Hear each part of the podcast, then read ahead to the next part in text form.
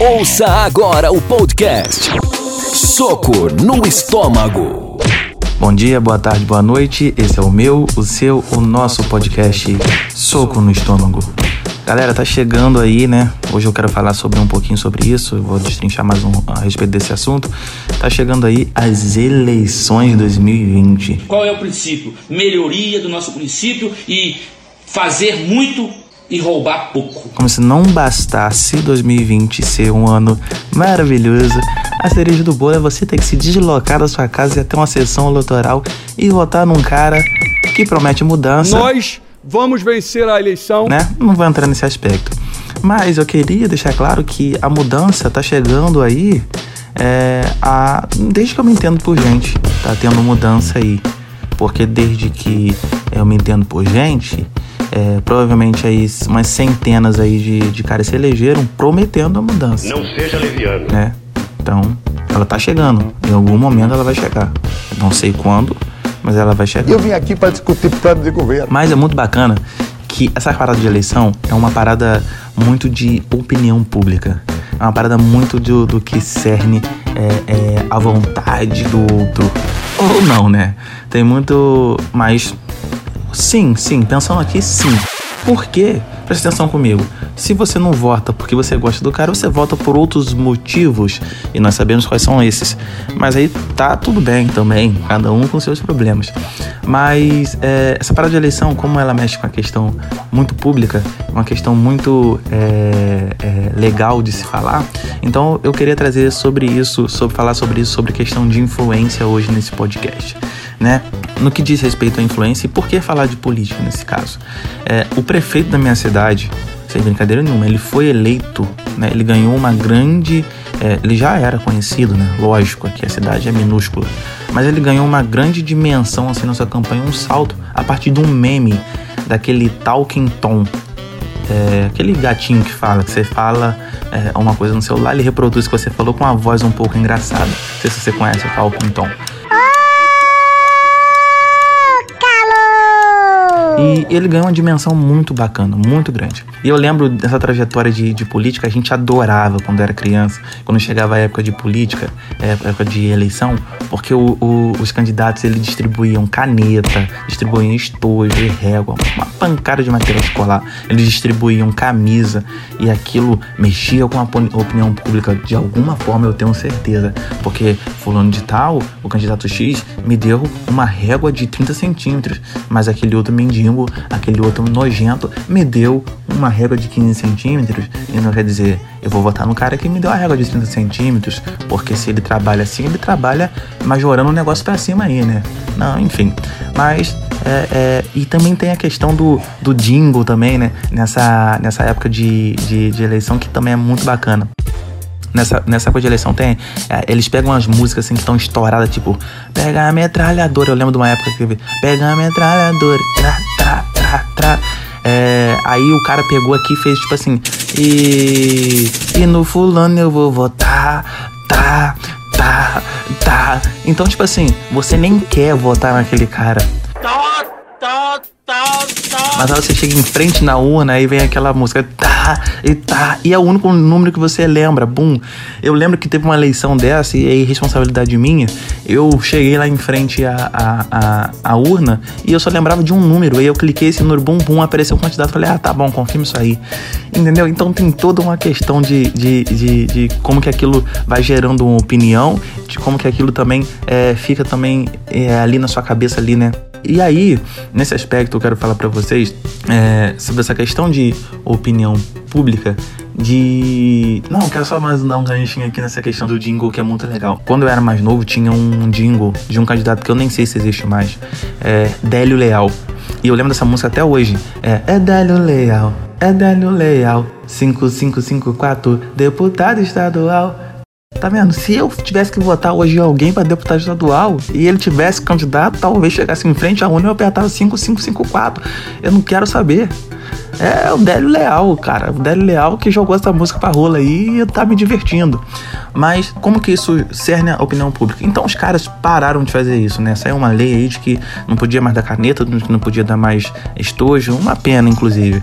Não podia fazer showmício. Showmício era muito maneiro, cara. Eu já vi show do Naldo, já vi show do Kleber Lucas. Tudo bancado por esses malucos aí. E era muito bacana, muito bacana. Dinheiro público? Sim, mas você não quer saber disso quando você tá se divertindo, quando você tá lá no palco olhando o, o Naldo cantando Whisky, oh, água de coco. Cara, não tem como, você não tá pensando que aquilo é dinheiro público. Inclusive, tá sendo bem gasto com o público, né? Aqui agora eu peguei um gancho que você não tivesse pensado antes. Mas os caras tiveram que se reinventar. Os caras tiveram que se reinventar a partir de uma opinião pública.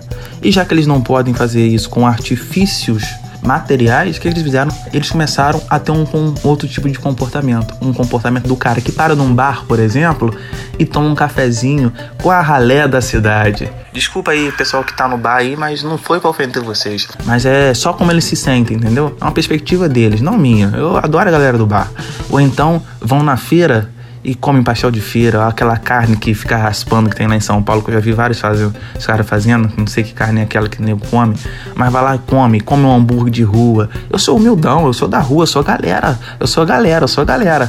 E, o, e, e eles fazem isso na maior cara de pau, porque tu olha a expressão dos malucos, que tu vê que os caras estão totalmente desconfortáveis com aquela situação. Aí pega uma criança que não sabe de onde é, entendeu? É, e, e fazem isso para quê? Para mover a opinião pública, mas eles também estão sendo direcionados pela, pela opinião pública. Por quê? Porque eles imaginam que é o que o povo quer. Que o povo quer que, tipo assim, eu seja humildão.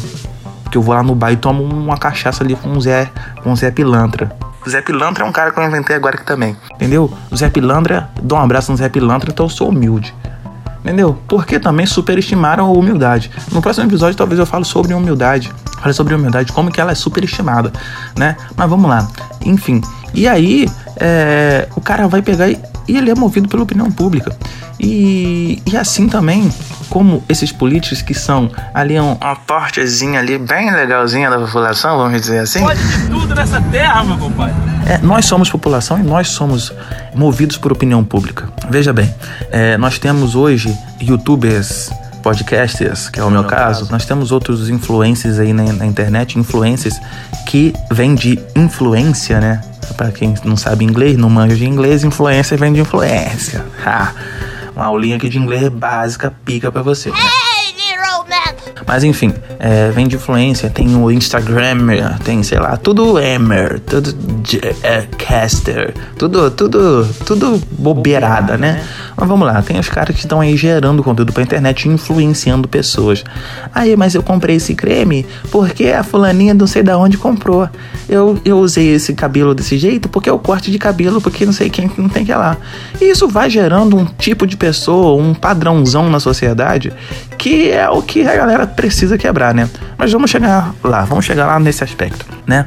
É, eu quero trazer um contexto histórico aqui sobre opinião pública e não estrear um quadro nesse programa que fala sobre história. É contando história com história. Eu tenho certeza que Marcelo Rodrigues, meu editor, meu amigo, ele vai conseguir melhorar esse jingle, essa chamadinha aqui para esse quadro aqui. Então vamos lá, questão da história. Contando, contando história. Não sei se você já percebeu, mas algumas estátuas romanas, elas não possuem cabeça. E tem cabeças sem corpo nesse contexto também. E por que que isso acontecia? Porque o cara que fazia lá a escultura lá, quando ele estava esculpindo, é, ele começou a perceber que tava trabalho, né? Dava trabalho ele, ele, ele pegar lá o, o e esculpir um corpo para cada imperador diferente, para cada cara diferente. Então ele pegou e criou um padrão de corpo e ia fazendo só as cabeças. E aí aquela cabeça era removível, né? às vezes até os braços e pernas eram removíveis, e aí conforme ia mudando o tronco, que, que era uma, uma parada só, era padrão, conforme ia mudando, sabe, tipo de Júlio César para, sei lá, Nero, não sei se foi essa ordem que aconteceu, mas por exemplo, ia lá e pegava, arrancava a cabeça de Júlio César e de Nero. Mas isso não acontecia somente quando havia a transição de, de imperador. Acontecia também, por exemplo, tá lá um cara lá que era senador de Roma ele fez alguma parada, nego não gostou, nego achincalhou ele lá, ele ia pegava, meu irmão, nego ia lá, arrancava a cabeça dele fora e botava de um outro senador. No, no, processo era isso que acontecia, basicamente, né? Você não é mais senador porque você é otário. Então eu vou pegar a sua estátua que você tinha aqui, meu amigo, eu vou tirar e tal. E eu nem sei também se faziam estátuas para senadores, mas faziam estátuas para algumas figuras públicas de Roma também. Tô chutando aqui senador. Mas enfim, a opinião pública fazia com que as pessoas, com que as pessoas, com que as estátuas de Roma perdessem a cabeça. Segura essa informação de perder a cabeça a opinião pública. E aí, é, a gente volta à questão de como que a gente passa por, por inúmeras influências. Por influências de geradores de conteúdo na, na internet e por influências das pessoas que estão ao nosso redor né? Nós somos a soma de um todo, somos a soma das pessoas que estão ao nosso lado, né? Tem aquela, aquela velha frase, o que, que é isso? Tem aquela velha frase, diga-me quem, quem andas que te direi quem és, né? É basicamente porque você é a soma, né? Do, do que você é um pouco e do que as outras pessoas são, né? E na verdade isso acontece porque você acaba absorvendo um comportamento, um jeito de falar. Eu lembro que teve uma época que eu fui pro Rio, né? E eu moro no interior do Rio e eu tava mantendo, né? Tava, qual é, meu parceiro? Tava bem mais puxado meu sotaque carioca. E eu tenho uma prima que ela se mudou para São Paulo e agora ela fala meu, mano. E eu tenho ódio dela, inclusive, porque ela faz isso. Mas enfim, é. E aí ela. É... Mas é por causa da influência do meio. A influência das pessoas que estão ao seu redor, a influência das pessoas que estão é, dentro é, de si.